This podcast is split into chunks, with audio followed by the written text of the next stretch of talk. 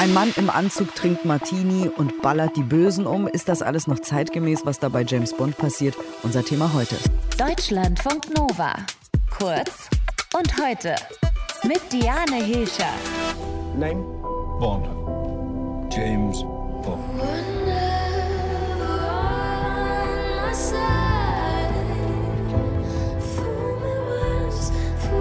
Gestern um 21 Uhr war weltweites Screening des neuen James Bond-Films No Time to Die. Das ist mittlerweile der 25. Bond-Film.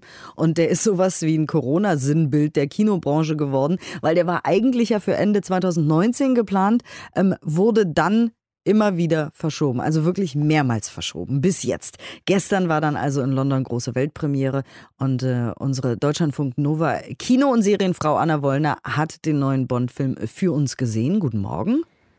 Guten Morgen. Wie, wie war es denn?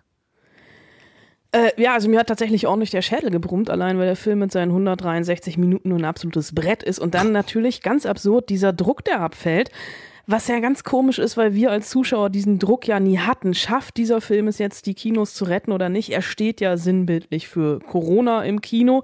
Und jetzt, wo wir alle wieder dürfen, waren die Kinos auch relativ voll. Und es saß nicht bei mir, aber zumindest bei den Machern ja auch immer die Angst im Nacken, dass dieser Film einfach schlecht altert. Und ist er schlecht gealtert? In der Hinsicht ist James Bond No Time to Die tatsächlich fast schon zeitlos. Klar, es ist ein Actionfilm, bei dem Daniel Craig als 007 die Welt retten muss. Name? Bond. James Bond. Sie sind nicht tot. Hallo Q, ich habe Sie auch vermisst. Ja, vermisst habe ich ihn auch auf jeden Fall, diesen James Bond. Und es ist so ein bisschen Weltenretten wider Willen. Und das unterscheidet ihn hier von anderen Bonds. Das ist nämlich eigentlich gar kein Actionfilm, sondern mehr so ein Psychothriller. Äh, auch wenn die Action natürlich stimmt. Also egal, ob das jetzt eine Verfolgungsjagd ist durch ein italienisches Bergdorf, ein Duell auf einem alten Fischkutter in den norwegischen Wäldern, fast schon so mystisch angehaucht mit viel Nebel oder einer Militäranlage auf einer Insel. Es ist eine ganz andere Optik, als wir es gewohnt sind von James Bond. Kaum so Hochglanz, sondern viel mit Unschärfen, nah dran an der Figur Figur. Das hat mich ein bisschen an so eine Videospielästhetik erinnert, gerade in den Nahkampfszenen. Es ist ein Bond, wie wir ihn noch nie gesehen haben und vermutlich auch nie wieder sehen werden. Woran liegt das?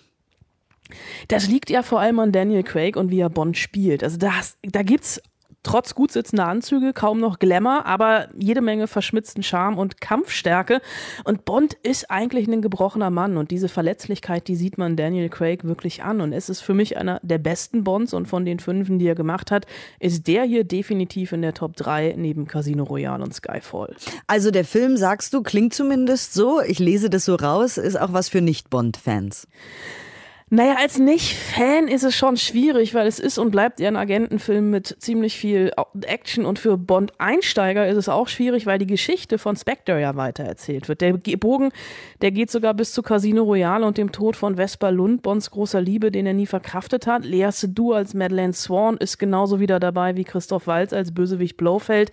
Ich glaube, ohne Vorkenntnisse ist man da ganz schön aufgeschmissen und man verpasst natürlich auch wunderbare Anspielungen auf die ganz alten Bond-Filme, wenn Daniel Craig in Jamaika im vorzeitigen Ruhestand ist und rumläuft wie Sean Connery äh, mit viel zu knapper Badehose und zu kurzem T-Shirt. Das sind Momente, die sind ganz klar Fanservice. Bond hat sich ja über die Jahre so ein bisschen verändert. Ne? Es gibt genug Zusammenschnitte bei YouTube, äh, wo der alte Bond irgendwie Frauen schlägt, egal jetzt ob ins Gesicht oder auf den Hintern oder sexistische Sprüche macht oder so. Da explodieren schnelle Autos. Das ist alles irgendwie so 70er, hat man den Eindruck. Hat sich daran auch inhaltlich so ein bisschen was verändert an der Attitüde, sage ich mal? Äh, hat es. Also zum einen hat äh, Fleabag-Erfinderin Phoebe Waller-Bridge am Skript mitgeschrieben, was man merkt. Und Bond an sich ist natürlich eine total antiquierte Filmfigur. Aber Cary Fukunaga, der Regisseur, und Phoebe Waller-Bridge, die geben hier einfach ihr Bestes. Also ihren Einfluss am Drehbuch, den spürt man ganz deutlich, gerade was die Frauenfiguren angeht. Anna de Armas als kubanische Agentin mit sehr viel Style, die ihm eigentlich ja in ihrem Auftritt äh, die, die, die, die Szene stiehlt. Lashana Lynch als 007 und direkte Konkurrentin von Bond, die sich beide von ihm nicht unterbuttern lassen. Und sein Umgang mit Frauen und auch der Umgang der Frauen mit ihm hat sich gewandelt. Da ist er vollkommen in der Post-MeToo-Ära angekommen. Und der ist auch selbstironisch ökologischer geworden. Statt mit dem Speedboot ist er hier mit dem Segelboot unterwegs. Also Bond bei Fridays for Future, das wäre mal was. Öko-Bond, sehr schön. Es gibt ja genug Gerüchte, wer Bond jetzt demnächst spielen könnte. Ähm, sollte die Reihe überhaupt überleben? Also wenn sie weiter ihren eigenen Markenkern überarbeitet, was sie hier eindeutig probieren, äh, dann ja, aber sie müssen mit der Zeit gehen. Einen weiblichen James Bond wird es nicht geben, das hat die Produzentin Barbara Broccoli schon ganz klar gesagt. Aber was der Film wunderbar unterstreicht, die Zukunft, die liegt in den Händen von Frauen, nicht unbedingt bei Bond, aber beim Rest. No Time to Die ist ab morgen im Kino. Unsere Film- und Serienfrau Anna Wollner hat ihn schon gesehen. Gestern Abend beim weltweiten Screening. Vielen Dank dafür. Und sie sagt, einer der besten Bonds und er ist angekommen in der Neuzeit. Deutschlandfunk Nova. Kurz und heute.